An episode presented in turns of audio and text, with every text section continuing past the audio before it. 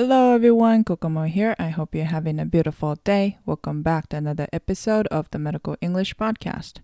このチャンネルでは治療家さんやアスレティックトレーナーの人たちが外国人の患者さんやアスリートなど英語で評価するときに使える英会話フレーズを紹介していきます。本日は Season 2のエピソード10をお届けします。今週も先週に引き続き炎症症状を見るフレーズを紹介します。本日のフレーズは主張に関するフレーズ Part 2です。最後に炎症症状に関する基礎単語も紹介します。Alright, then let's get started. Number one. Did you swell up immediately after the injury? これは、怪我の直後から腫れましたかというフレーズです。Did you でもいいですし、ここに足首などの特定の部位を挿入して、Did your ankle と聞き始めても大丈夫です。そして最後の injury という言葉を具体的な怪我に置き換えて after you sprained と聞くこともできます。なのでつなげると Did your ankle swell up immediately after you sprained? というような文にすることもできます。immediately が言いにくければ right after にしても全く同じ意味になります。あとは特定の部位を it に置き換えて Did it swell up right after the injury? と聞くこともできます。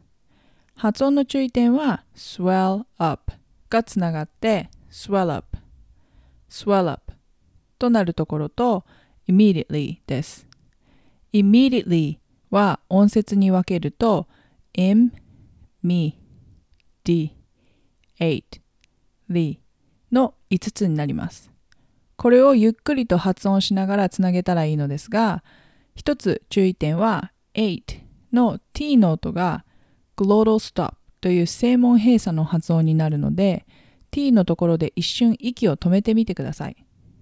止め方は uh-oh という時の止め方と一緒です。ゆっくりつなげてみると immediately immediately となり最終的には immediately immediately となります。Okay, repeat after me. Did you swell up immediately after the injury? Did you swell up immediately after the injury?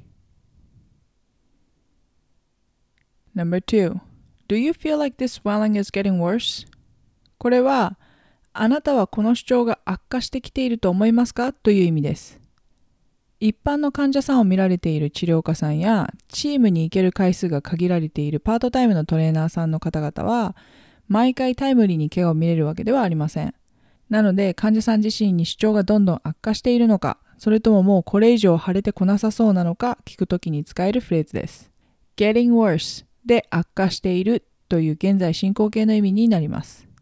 発音の注意点は getting の tt が e と i という母音に挟まれているので、柔らかい d、dog の d ですね、のような音になります。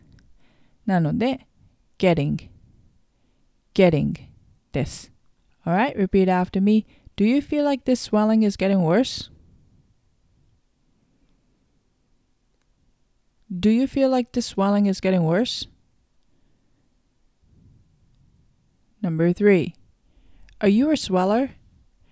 これは、あなたは腫れやすい人ですか？とか、あなたはよく腫れる人ですか？という文です。この sweller は実はスラングというか造語になります。なので調べても出てこないと思います。これは私が以前働いていた職場の同僚がよく使っていました。英語ではこんな風に動詞に ER をつけて人を表したり、しょっちゅう新しい単語が会話の中で作られています。浸透している言い方ではなくても文脈と使われている英単語でネイティブの人には伝わると思います。普段ある程度の怪我をしても腫れない人の幹部がめちゃくちゃに腫れていたらいつもよりも強い炎症症状が出ていることになるので要注意です。Alright, repeat after me. Are you a sweller? Are you a sweller?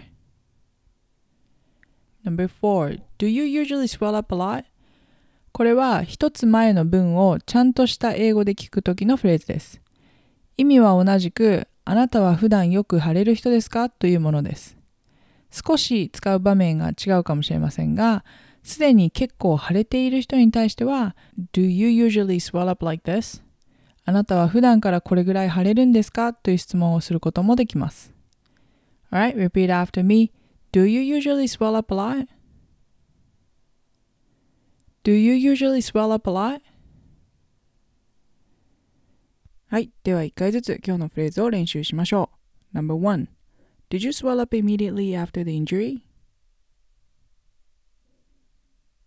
Number two, do you feel like this swelling is getting worse? Number three, are you a sweller? Number four, do you usually swell up a lot? では続いて炎症症状に関する基礎単語を紹介します。炎症は英語で inflammation と言います。炎症を起こす動詞は inflame です。ちなみに、炎症のという形容詞は inflammatory で、炎症の過程という意味の inflammatory process という単語などでよく見られます。炎症誤兆候。英語では signs of inflammation と言いますが、誤兆候はそれぞれ日本語で発石、熱感、主張、疼痛、機能障害となります。なので、これらを表す英単語を紹介していきます。まずは発石です。発石は redness。redness です。これは傷口が感染した際などに皮膚が赤くなる症状のことですね。赤くなるので redness。redness。覚えやすいと思います。内出血で赤くなるのはこれには入りません。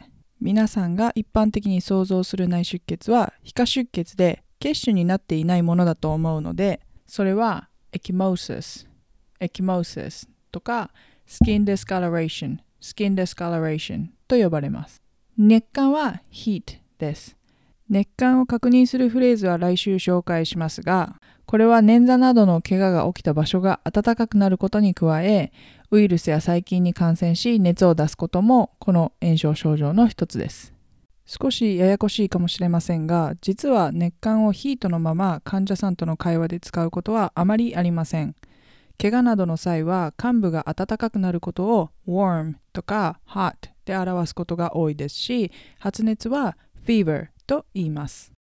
主張は皆さんもご存知 swelling ですね。そして疼痛は pain です。痛みがあるということは何かしらが炎症を起こしていることになります。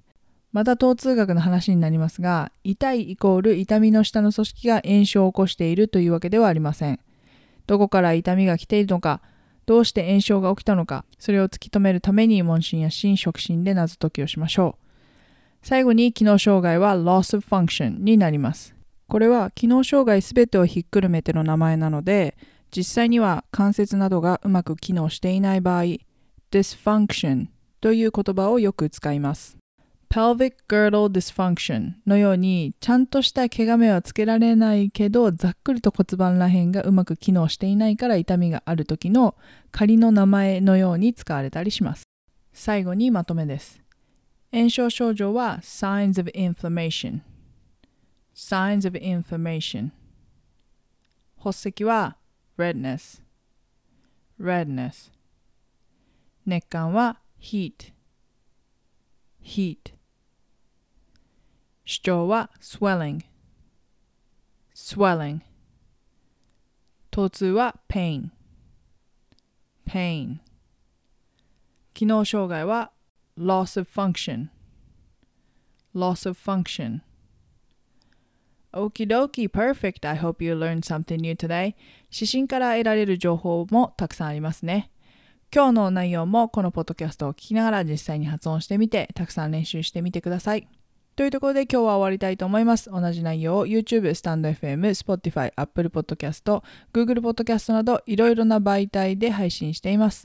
日本時間で毎週月曜日に更新していますので、お好きな媒体で聞いて発音練習の役立てていただけたら嬉しいです。参考になるなと思ったらお友達に紹介していただいたり、チャンネル登録、いいね、コメントをいただけたら励みになります。That's all for today. Thank you for tuning in and see you next week. Have a wonderful day, everyone. Bye.